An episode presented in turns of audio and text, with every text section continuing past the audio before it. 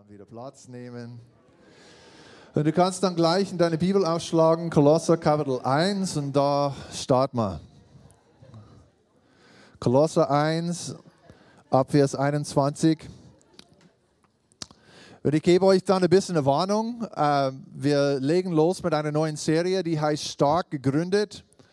Und äh, um etwas Festes zu bauen, brauchst du viel Stoff, du brauchst viele starke Teile. Und ich möchte euch warnen, wir werden uns viele Schriftstellen heute anschauen.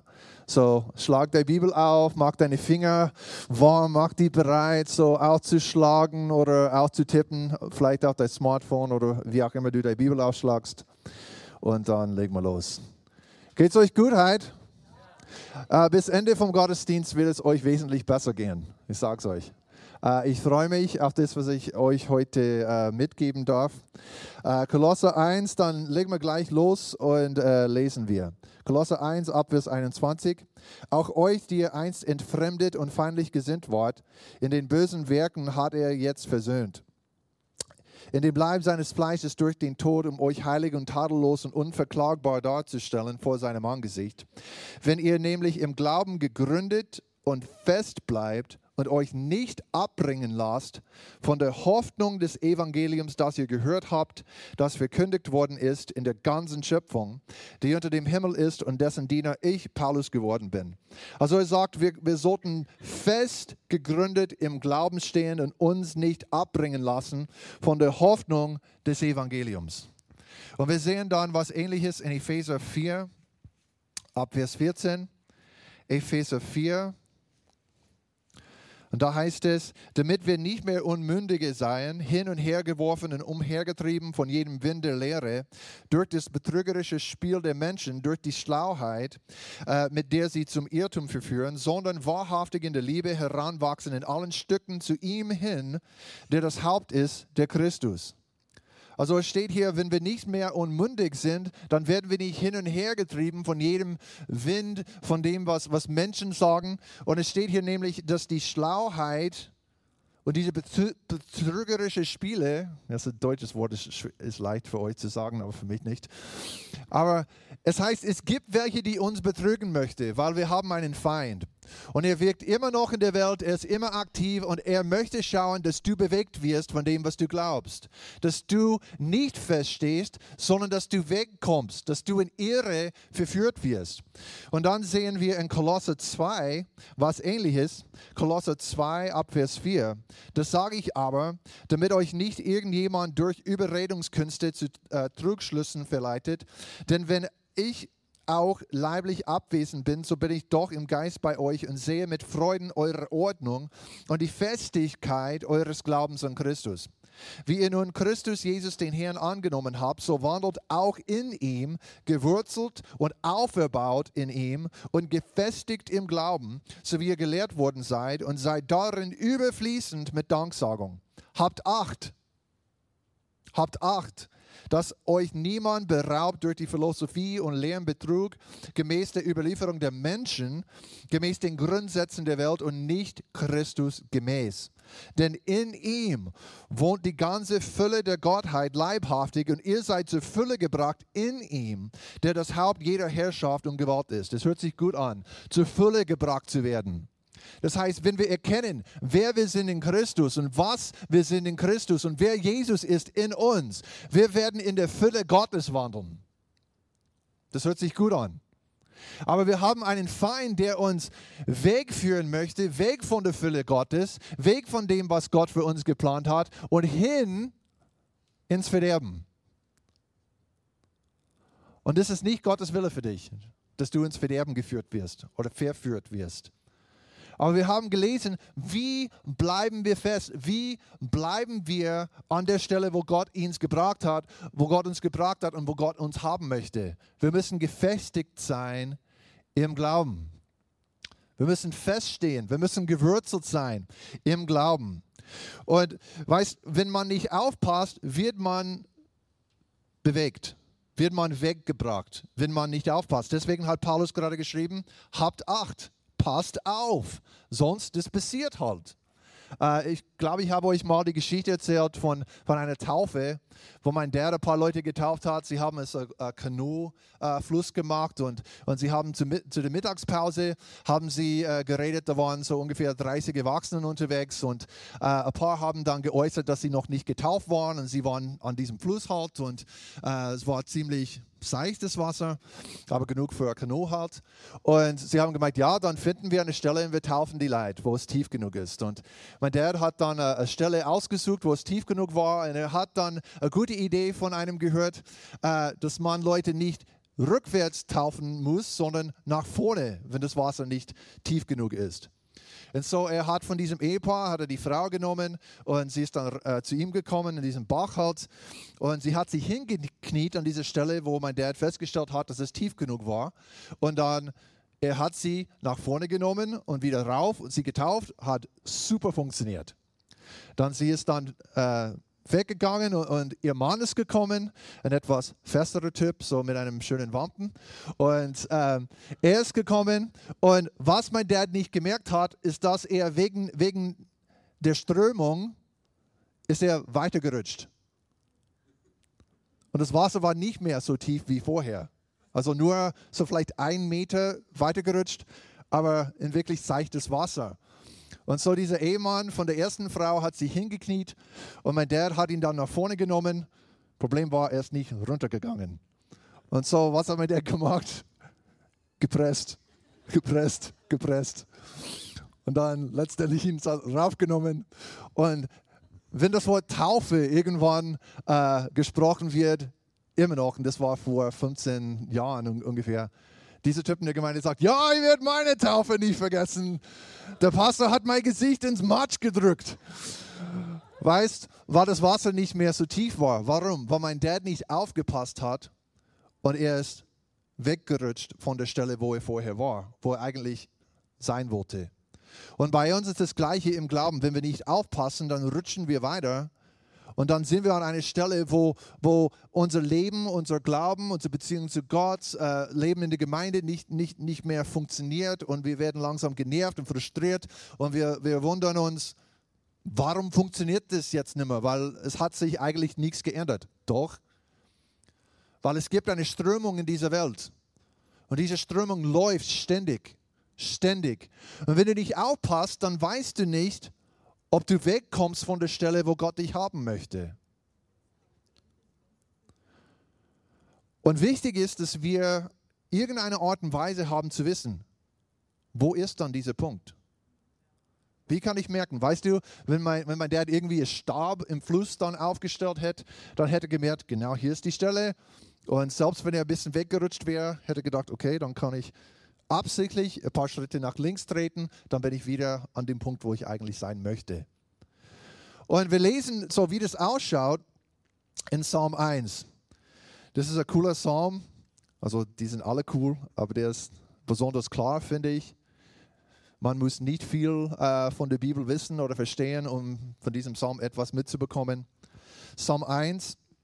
Wohl dem, der nicht wandelt nach dem Rat der Gottlosen, noch tritt auf den Weg der Sünder, noch sitzt, wo die Spötter sitzen, sondern seine Lust hat am Gesetz des Herrn und über sein Gesetz nachsinnt Tag und Nacht. Der ist wie ein Baum gepflanzt an Wasserbächen, der seine Frucht bringt zu seiner Zeit und seine Blätter verwelken nicht und alles, was er tut, gerät wohl. Das hört sich super an, oder? Nicht so die Gottlosen sondern sie sind wie Spreu, die der Wind verweht. Darum werden die Gottlosen nicht bestehen im Gericht, noch die Sünder in der Gemeinde der Gerechten. Denn der Herr kennt den Weg der Gerechten, aber der Weg der Gottlosen führt ins Verderben. Also wir sehen hier zwei Wege. Wir sehen einen Weg, der einfach zum Wohlergehen führt. Und wir sehen einen anderen Weg, der ins Verderben führt.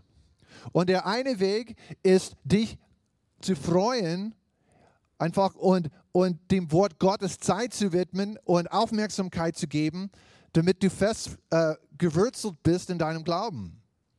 Wenn du nicht fest gewurzelt bist in deinem Glauben, dann wirst du weggetrieben aus, aus der Mitte von Gottes Wille für dein Leben und dann wirst du ins Verderben geführt. Und die Entscheidung haben wir. Also das liegt bei uns. Gott hat uns Mittel dazu gegeben, dass wir entweder stehen können, dass wir stark gegründet sind oder dass wir hin und her getrieben sind. Wenn wir ehrlich sind, manchmal sind wir stark gegründet und manchmal sind wir eher hin und her getrieben. Warum? Weil manchmal geben wir dem Wort Gottes mehr Aufmerksamkeit, manchmal geben wir dem Wort Gottes weniger Aufmerksamkeit. Und wir wissen, Glauben kommt durch das Hören des Wortes Gottes. Und wenn wir uns nicht mit dem Wort auseinandersetzen, wenn wir uns mit dem Wort nicht beschäftigen, dann wird unser Glauben schwach und dann driften wir. Aber der Herr will, dass wir stark gegründet sind, dass wir feststehen in unserem Glauben. Und das Gute ist, in der ersten Schriftstelle, was wir gelesen haben, steht nämlich so eine Anzeige, wie wir wissen können, ob wir gut im Glauben stehen oder nicht. Es gibt einen Beweis dafür, dass du fest im Glauben stehst. Und das können wir anschauen. Nochmal Kolosse 1, Abvers 21. Auch euch, die ihr einst entfremdet und feindlich gesinnt wart in den bösen Werken, hat er jetzt versöhnt. In dem Leib seines Fleisches durch den Tod, um euch heilig und tadellos und unverklagbar darzustellen vor seinem Angesicht. Wenn ihr nämlich dem Glauben gegründet und fest bleibt und euch nicht abbringen lasst von der Hoffnung des Evangeliums, das ihr gehört habt, das verkündigt worden ist in der ganzen Schöpfung, die unter dem Himmel ist und dessen Diener ich, Paulus, geworden bin also wir haben schon gesagt, es ist wichtig, dass wir im Glauben gegründet und fest bleibt. Aber wie können wir wissen, dass wir im Glauben stehen? Interessant ist, es sagt, dass wir uns nicht abbringen lassen von der Hoffnung des Evangeliums. Und wir hören ganz oft das Wort Hoffnung und das ist ein schönes Wort Hoffnung und es hört sich irgendwie ja, fröhlich an und das sollte es auch sein. Weil Hoffnung ist uns wichtig. Weil nämlich hier Hoffnung heißt Vorfreude, eine frohe Erwartung oder Zuversicht. Wenn du im Glauben stehst, hast du Vorfreude. Warum? Weil du glaubst, dass Gott gut ist. Du glaubst, was in dem Wort steht. Und was steht in dem Evangelium? Was ist denn das Evangelium? Was macht es aus? Lesen wir schnell in Johannes 3. Und wir können dann sehen, warum wir eigentlich Vorfreude haben sollten, wenn wir im Glauben stehen. Johannes 3, ab Vers 16, denn so sehr hat Gott die Welt geliebt, dass er seinen eingeborenen Sohn gab, damit jeder, der an ihn glaubt, nicht verloren geht, sondern ewiges Leben hat. Denn Gott hat seinen Sohn nicht in die Welt gesandt, damit die Welt richte, sondern damit die Welt durch ihn gerettet werde. Wer an ihn glaubt, wird nicht gerettet. Wer, wer aber nicht glaubt, der ist schon gerichtet, weil er nicht an den Namen des eingeborenen Sohnes Gottes geglaubt hat. Also wenn wir glauben, was im Evangelium so beinhaltet ist, dann glauben wir, dass wir von Gott geliebt sind. Dann haben wir einen Grund, um uns zu freuen. Weil wenn Gott liebt mich, das sollte etwas ausmachen. Das sollte einen Unterschied im Leben machen, irgendwie. Und hier sehen wir schon ein paar, wenn wir an Jesus glauben, haben wir ewiges Leben. Halleluja. Ich kann mich freuen, weil ich ewiges, ewiges Leben habe. Und wenn wir an Jesus glauben, werden wir nicht gerichtet. Halleluja. Ich lebe für Jesus und letztendlich werde ich nicht gerichtet werden wie die Welt. Ich werde nicht verdammt werden, sondern ich werde Ewigkeit mit meinem Papa verbringen. Ich kann schon Vorfreude haben außer ich das vergesse. Und das ist nämlich der Punkt. Es gibt so viel im Wort Gottes, worüber wir uns freuen können. Und wenn wir dem Wort Gottes glauben, haben wir dann automatisch Vorfreude, weil wir erwarten etwas Gutes. Und wenn wir keine Vorfreude haben in einem Bereich unseres Lebens, heißt es, wir stehen in dem Bereich unseres Lebens nicht mehr im Glauben sondern wir glauben, was der Feind uns sagt, was die Welt uns sagt und wir glauben nicht, was unser Vater uns sagt. Was sagt er uns? Römer 8. Es wird nur noch schöner. Römer 8 ab Vers 31. Was wollen wir nun hierzu sagen? Ist Gott für uns? Wer kann gegen uns sein? Er, der sogar seinen eigenen Sohn nicht verschont hat, sondern für ihn, für uns alle hin, dahingegeben hat, wie sollte er uns mit ihm nicht auch alles schenken? Also Gott hat uns das Kostbarste schon gegeben. Also wenn er irgendetwas von uns zurückhalten wollte, hätte uns Jesus nicht gegeben. Aber er hat uns Jesus Das Kostbarste, was im ganzen Universum gibt, hat er für dich und für mich gegeben. Das heißt, alles, was wir sonst brauchen oder wollen, er ist bereit, es uns zu schenken. Und deswegen können wir uns darauf freuen. Und es geht weiter. Wer will gegen die Auserwählten Gottes Anklage erheben? Gott ist es doch, der, der rechtfertigt. Wer will verurteilen? Christus ist es doch, der gestorben ist, ja mehr noch, der auch auferweckt ist, der auch zur Rechten Gottes ist, der auch für uns eintritt. Wer will uns scheiden von der Liebe des Christus? Drangsal oder Angst oder Verfolgung oder Hunger oder Blöße oder Gefahr oder Schwert. Wie geschrieben steht, um deinetwillen werden wir getötet, den ganzen Tag wie Schlagschafe sind wir geachtet. Aber in dem allem überwinden wir weit durch den, der uns geliebt hat. Denn ich bin noch gewiss, dass weder Tod noch Leben, weder Engel noch Fürstentümer noch Gewalten, weder Gegenwärtiges noch Zukünftiges, weder Hohes oder Tiefes, noch irgendein anderes Geschöpf uns zu scheiden vermag von der Liebe Gottes, die in Christus Jesus ist, unserem Herrn. Was für ein Grund zur Freude. Nichts kann uns von der Liebe Gottes trennen. Nichts.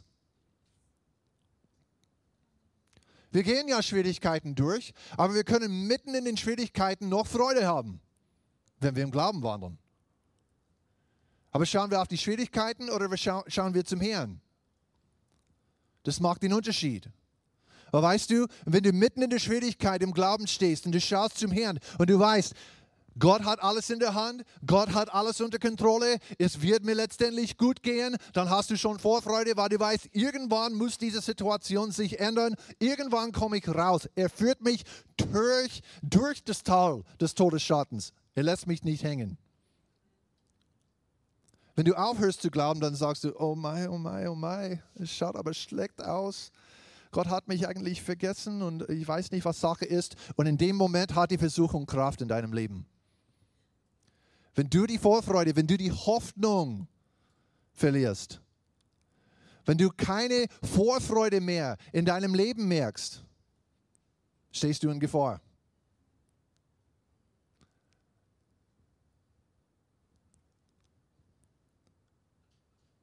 Weil wenn du deprimiert bist, hat der Feind eine Tür in dein Leben. Dann machst du ihm die Tür auf, weil er kommt und sagt, oh, du Armer. Es wäre für dich so viel besser, wenn du diesen Weg nicht gehst. Es wäre so viel leichter, wenn du einfach Kompromisse triffst und pff, machst nicht so schwierig für dich. Aber wenn du zum Herrn schaust, wenn du weißt, was, was in dem Evangelium steht. Ich bin errettet. Gott hat Jesus für mich gegeben. Gott ist bei mir. Nichts kann mir von Gott trennen. Ich stehe mitten in seinem Plan für mein Leben. Gott ist bei mir. Gott ist in mir. Gott ist um mich herum. Es kann mir nicht besser gehen. Dann hast du nämlich Vorfreude. Ich habe vor Jahren äh, mit Margit Zellers gesprochen und weil Kirstens Mama, glaube ich, ist zu Weihnachten zu uns gekommen und, und wir haben geredet und ich habe gesagt, ja, es wird eine Überraschung sein für die Kinder. Und sie hat gesagt, ja, das ist eigentlich schade, dass du ihnen nichts sagst, weil Vorfreude ist eigentlich die schönste Freude. Ich dachte, hm, interessanter Spruch. Wir haben ihnen doch nicht gesagt. Und es war doch Überraschung, es war doch schön. Aber es stimmt, dass, dass die Vorfreude doch schön ist. Und die Vorfreude ist die Hoffnung, ist eine Erwartung, dass etwas Schönes kommt. Weißt du, wenn, wenn du deprimiert bist, dann hängst du da und du erwartest Schlechtes. Du sagst, ja, es geht mir schlecht und ich sehe kein Ende. Ich sehe kein Ende, es wird nur noch schlechter.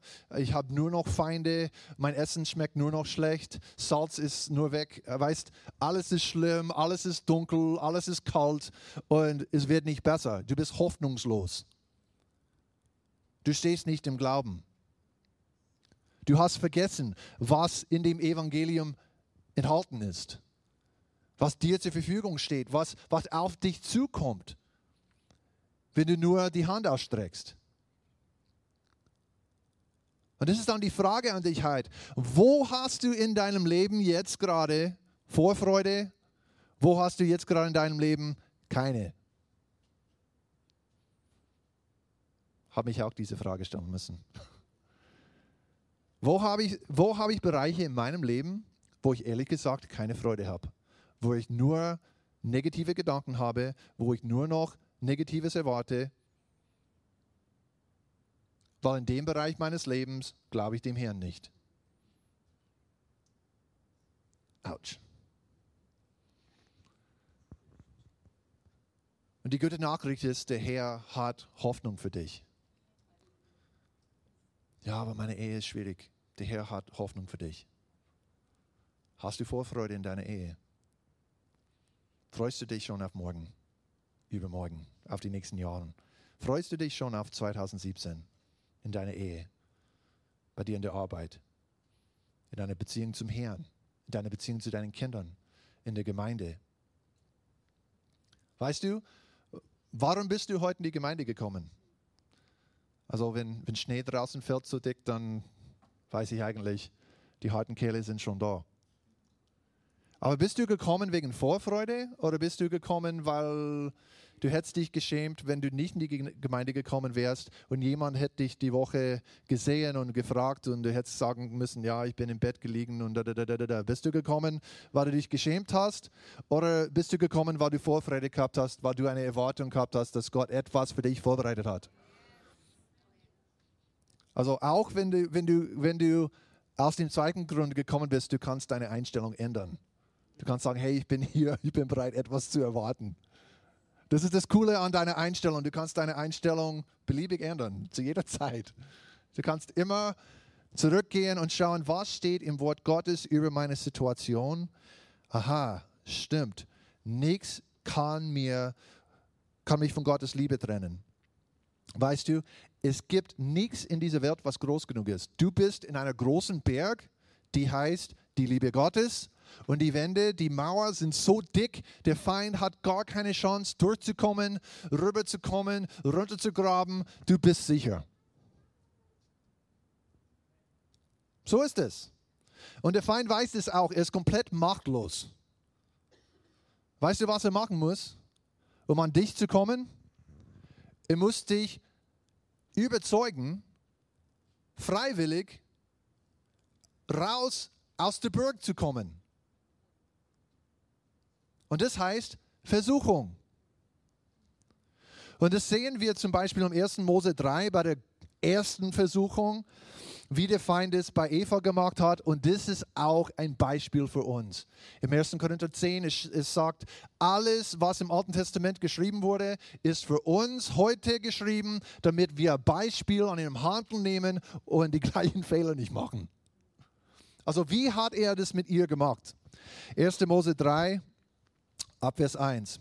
Aber die Schlange war listiger als alle Tiere des Feldes, die Gott der Herr gemacht hatte, und sie sprach zu der Frau, sollte Gott wirklich gesagt haben, dass ihr von keinem Baum im Garten essen dürft? Also er hat das Wort Gottes in Frage gestellt. Er hat das Evangelium, das, was du weißt, das, was du gehört hast, hat er in Frage gestellt. Also Eva, du hast gehört, hat Gott wirklich gesagt? Oder hat das, äh, das Wort Gottes verdreht, weil Gott hat gesagt, ihr dürft von allen Bäumen des Gartens essen, nur nicht von dem einen. Und sie hatten Vers 2, da sprach die Frau zur Schlange, von der Frucht der Bäume im Garten dürfen wir essen, aber von der Frucht des Baumes, der in der Mitte des Gartens ist, hat Gott gesagt, esst nicht davon und rührt sie auch nicht an, damit ihr nicht sterbt. Da sprach die Schlange zu, zu, der Frau, keineswegs werdet ihr sterben, sondern Gott weiß, an dem Tag, da ihr davon esst, werden auch die Augen geöffnet, werden euch die Augen geöffnet und ihr werdet sein wie Gott und werdet erkennen, was gut und böse ist. Und die Frau sah von dem Baum, dass von dem Baum gut zu essen wäre und dass er eine Lust für die Augen und ein begehrenswerter Baum wäre, weil er weise macht. Und sie nahm von seiner Frucht und aß und sie gab davon auch ihrem Mann, der bei ihr war, und er aß. Also was wir verstehen müssen bei dieser Geschichte, der Hauptpunkt, ist der Feind, hat die Absichten Gottes in Frage gestellt. Also Gott hat das Universum, die Welt erschaffen. Er hat einen Garten vorbereitet für sie. Also das, das braucht Arbeit.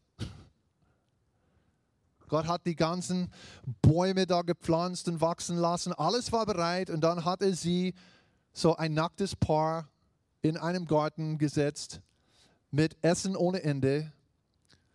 Und sie haben nur eine Regel gehabt. Nicht von dem einen Baum essen. Wie viele Arten von Fruchtbäumen gibt es? Tausende. Das heißt, Gott hat alles vorbereitet, alles war super, alles war schön und sie haben nur eine Vorschrift, nicht von dem Baum essen.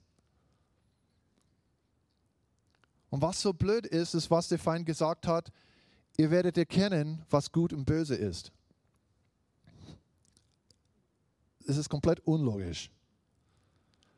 Sie sind erschaffen und bis zu diesem Punkt haben sie nur Gutes erkannt. Gutes, nur noch Gutes, alles gut. Gut, gut und mehr gut. Jeden Tag 100% gut. Wer hier hat heute schon einen Tag gehabt, das ein 100% gut war?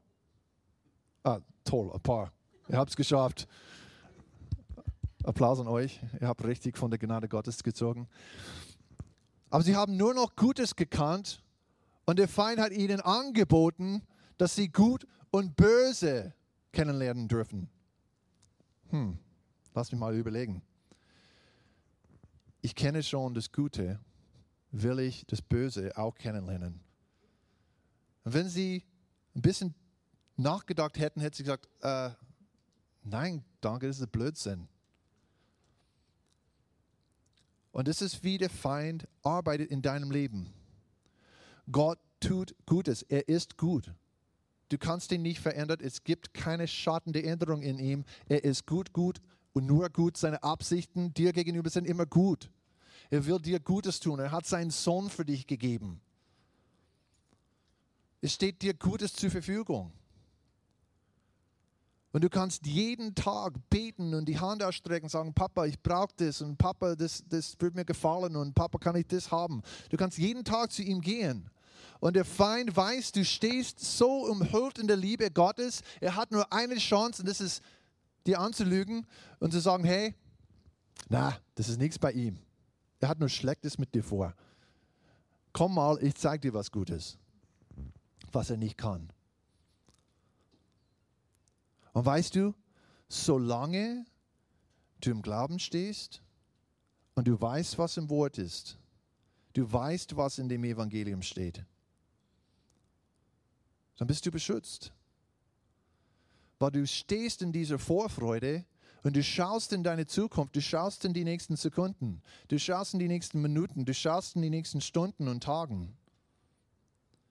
Und du sagst, ja, es kommt auf, auf mich Gutes zu ich erwarte was Gutes, ich habe schon Vorfreude. Ich weiß nicht alles, was Gott vorbereitet hat und wie das auf mich äh, zukommen wird und, und was mich erwartet, aber ich weiß, es wird gut sein.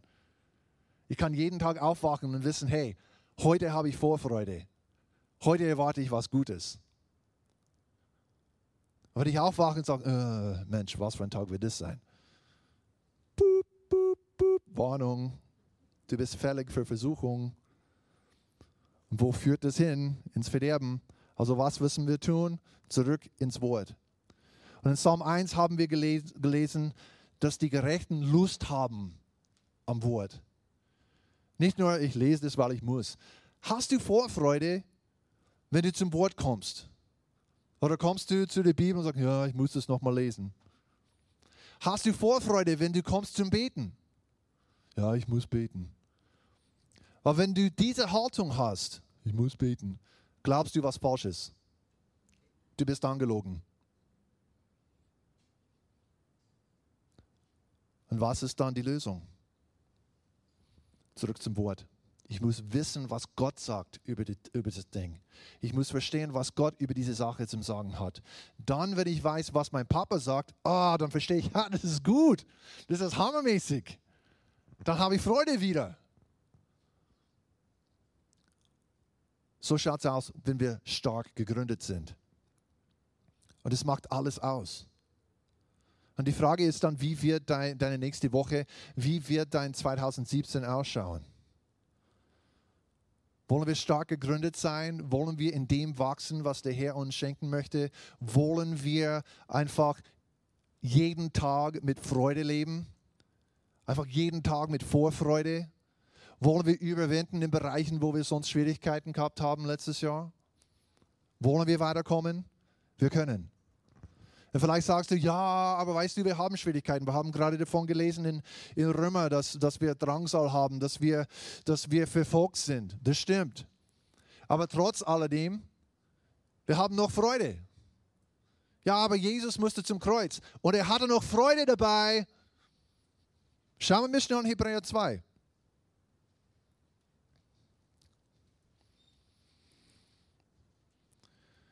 Hebräer 2, Vers 2.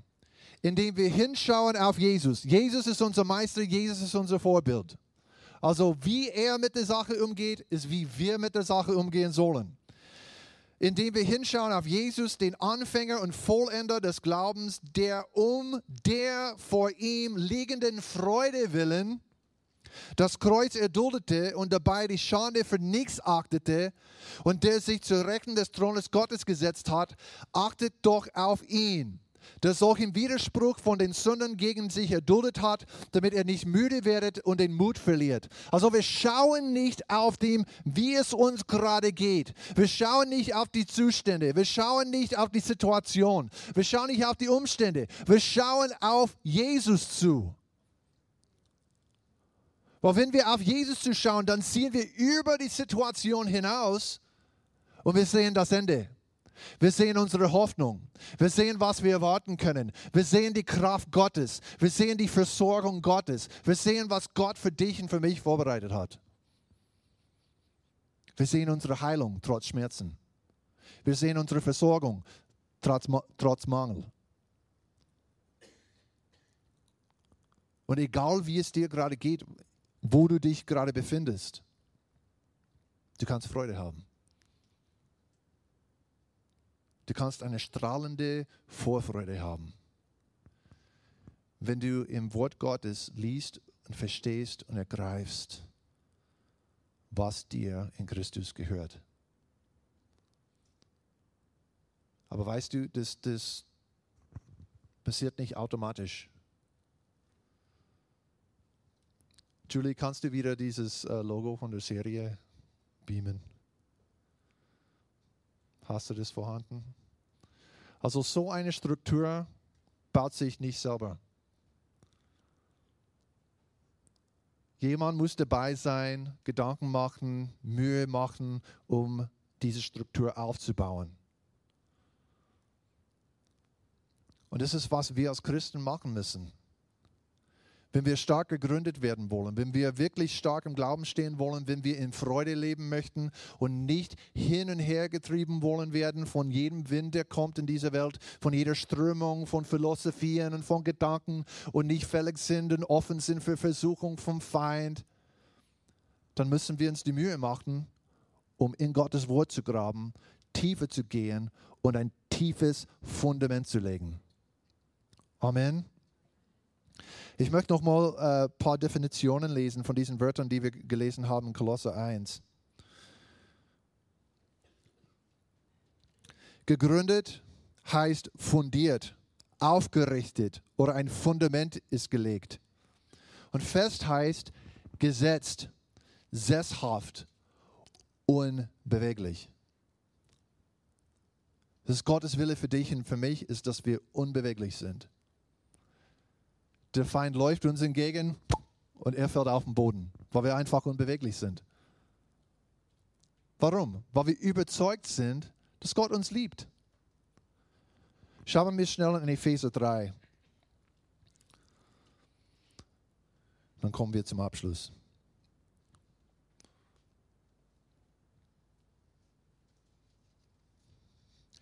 Epheser 3 ab Vers 14. Deshalb beuge ich meine Knie vor dem Vater unseres Herrn Jesus Christus, von dem jedes Geschlecht im Himmel und auf Erden den Namen erhält dass er euch nach dem Reichtum seiner Herrlichkeit gebe, durch seinen Geist mit Kraft gestärkt zu werden an dem inneren Menschen, dass der Christus durch den Glauben in euren Herzen wohne, damit ihr in Liebe gewurzelt und gegründet dazu fähig seid, mit allen Heiligen zu begreifen, was die Breite, die Länge, die Tiefe und die Höhe sei und die Liebe des Christus zu erkennen, die durch alle Erkenntnis übersteigt, damit ihr erfüllt werdet bis zur ganzen Fülle Gottes. Also ein religiöses Denken kann das gar nicht äh, ergreifen, kann nicht anfangen zu glauben, dass wir zur ganzen Fülle Gottes aufgeführt werden können. Aber es steht hier geschrieben. Gottes Plan für dich und für mich ist, dass wir in dem kompletten Willen Gottes wandeln, dass wir erfüllt sind mit ihm durch und durch und alles, was uns berührt, berührt ihn. Alles, was wir sprechen, klingt wie er. Alles, was wir tun, schaut genau wie sein Handeln aus. Wir sind einfach erfüllt mit der ganzen Fülle Gottes. Und wie passiert das? Wenn wir die Liebe Christus erkennen, aber wenn wir zurückgehen zu Vers 17, es heißt in Liebe gewurzelt und gegründet. Das heißt, als Christen, wir müssen Wurzeln schlagen in der Liebe Gottes. Was heißt das? Das heißt, du bist ein hundertprozentig überzeugt. Du bist von Gott geliebt. Nicht der neben dir, sondern du bist von Gott geliebt.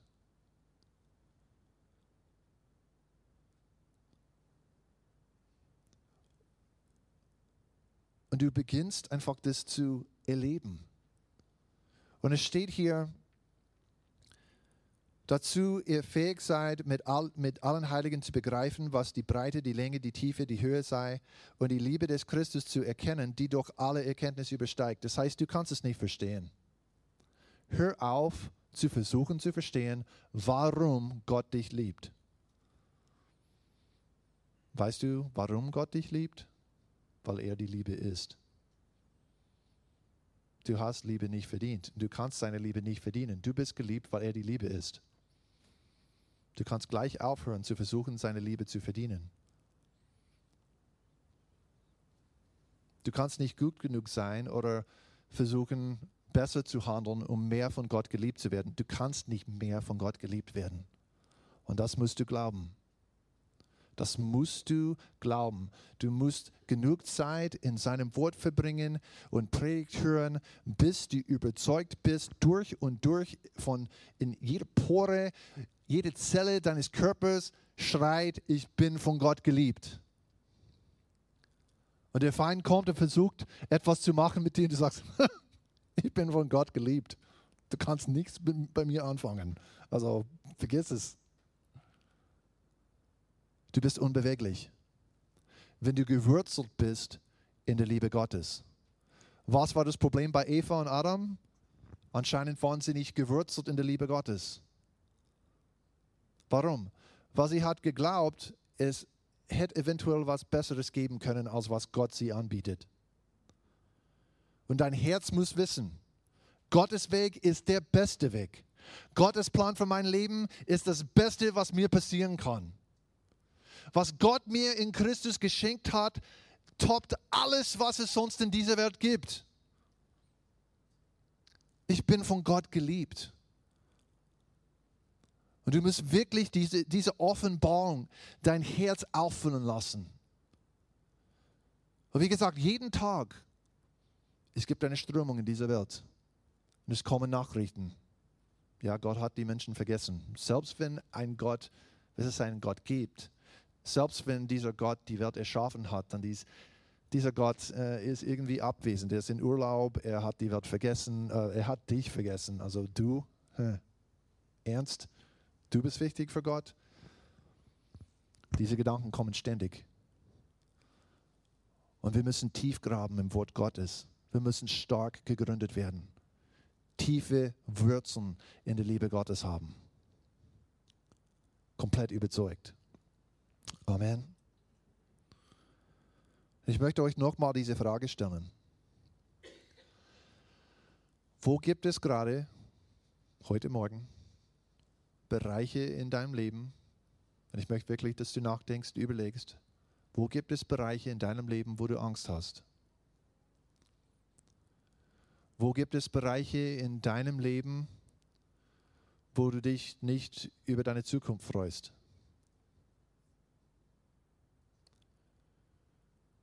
Wo gibt es Situationen, wo du dich gerade Sorgen machst und sagst, ah, ich weiß nicht, wie das ausgehen wird?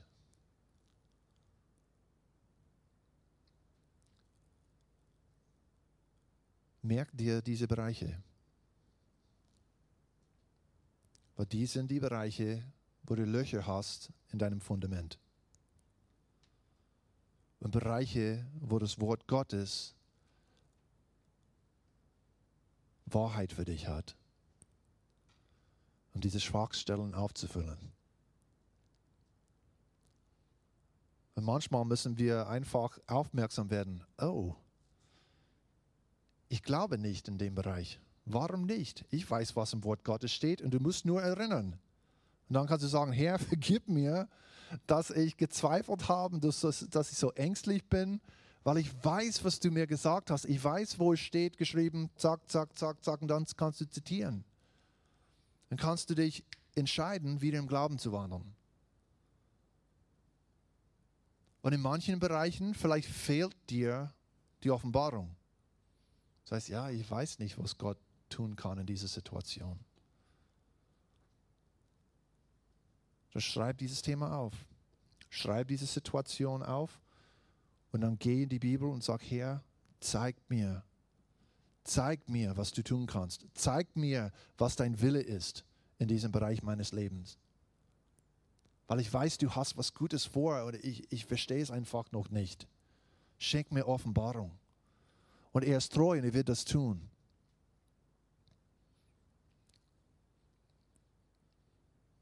Und ich möchte einfach, dass wir jetzt beten, weil ich glaube, in vielen Bereichen,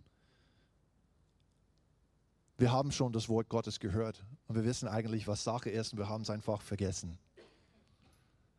Wir sind weggerutscht von dem Punkt, wo wir gestanden sind und wir haben es nicht gemerkt. Und jetzt, weil wir wissen, aha, wenn ich im Glauben stehe, habe ich Vorfreude. Wenn mir die Freude fehlt, stimmt etwas nicht. Und jetzt können wir zum Herrn gehen und sagen, Herr, ich werfe all meine Sorgen auf dich. Herr, ich weiß, was dein Wort sagt über mein Leben, über meine Arbeit, über meine Ehe, über meinen Körper, über meine Heilung, was auch immer. Amen. Lass uns gemeinsam aufstehen, damit wir einfach aktiv sind und weil es ziemlich kalt ist und es hilft uns ein bisschen wärmer zu sein. Halleluja. Und du bringst einfach deine, deine Sachen zum Herrn. Herr, wir kommen jetzt zu dir. Vater, wir danken dir, dass du uns Freude schenken möchtest in allem. Vater, dass wir Hoffnung haben in dem Evangelium, dass wir uns freuen können, weil du hast so viele gute Sachen für uns vorbereitet und es kommt so viel Gutes auf uns zu. Und Vater, wir haben heute gehört, dass wir uns freuen können. Halleluja, dass du uns Freude und Hoffnung schenkst. Und Vater, wir haben viele Bereiche unseres Lebens gemerkt, wo wir keine Freude mehr haben, wo wir unsere Freude verloren haben. Und Vater, wir kommen jetzt zu dir und wir bringen dir diese Bereiche, wir bringen dir diese Situationen, wir bringen dir diese Beziehungen. Und Vater, wir danken dir für deine Verheißungen, die, mit, die diese Situationen ansprechen. Und Vater, wir nehmen diese Verheißungen in Anspruch. Und Vater, wir danken dir für deine Hilfe. Vater, wir entscheiden uns, wieder im Glauben zu stehen. Feind, nimm deine Finger weg von unserem Leben. Halleluja, wir, wir widerstehen dir, Feind, und wir werden nicht deine Lügen anhören. Wir werden im Glauben stehen, weil wir wissen, was im Wort Gottes steht. Wir wissen, was in der Bibel steht. Nichts kann uns von der Liebe Gottes trennen. Wir sind von Gott geliebt. Herr, du kümmerst dich um uns. Und zwar um alles in unserem Leben. Halleluja. So Vater, wir schmeißen all unsere Sorgen auf dich. Und Vater, wir vertrauen dir. Trotzdem, wie es uns gerade geht, Vater, wir schauen auf das Ende. Wir schauen auf Jesus zu. Jesus, du bist unser Fundament, du bist unser Eckstein. Und du zeigst uns den Weg. Und wir danken dir, Herr, für die Freude. Manche von euch müssen einfach lächeln mal. Sagt ein Gesicht und hey, wir werden lächeln. Wir haben Freude. Amen. Halleluja. Vater, wir empfangen jetzt Stärke. Wir empfangen jetzt deine Hilfe. Heiliger Geist, wir danken dir für diese Offenbarung. Vater, dass Hoffnung unsere Anzeige ist. Der Heilige Geist, erinnere du uns, mach uns doch aufmerksam, wenn wir die Freude verlieren, wenn wir keine Vorfreude mehr haben, als wir aufwachen, damit wir zurück zu deinem Wort gehen. Vater, als wir tief in deinem Wort graben, bedanken wir, Herr, dass du uns die richtigen Schriftstellen zeigst zur richtigen Zeit, dass unser Glaube stark aufgebaut wird auf dein Wort. Halleluja. Versuch es nicht in deiner eigenen Stärke zu machen, weil Glauben kommt nicht aus Mühe.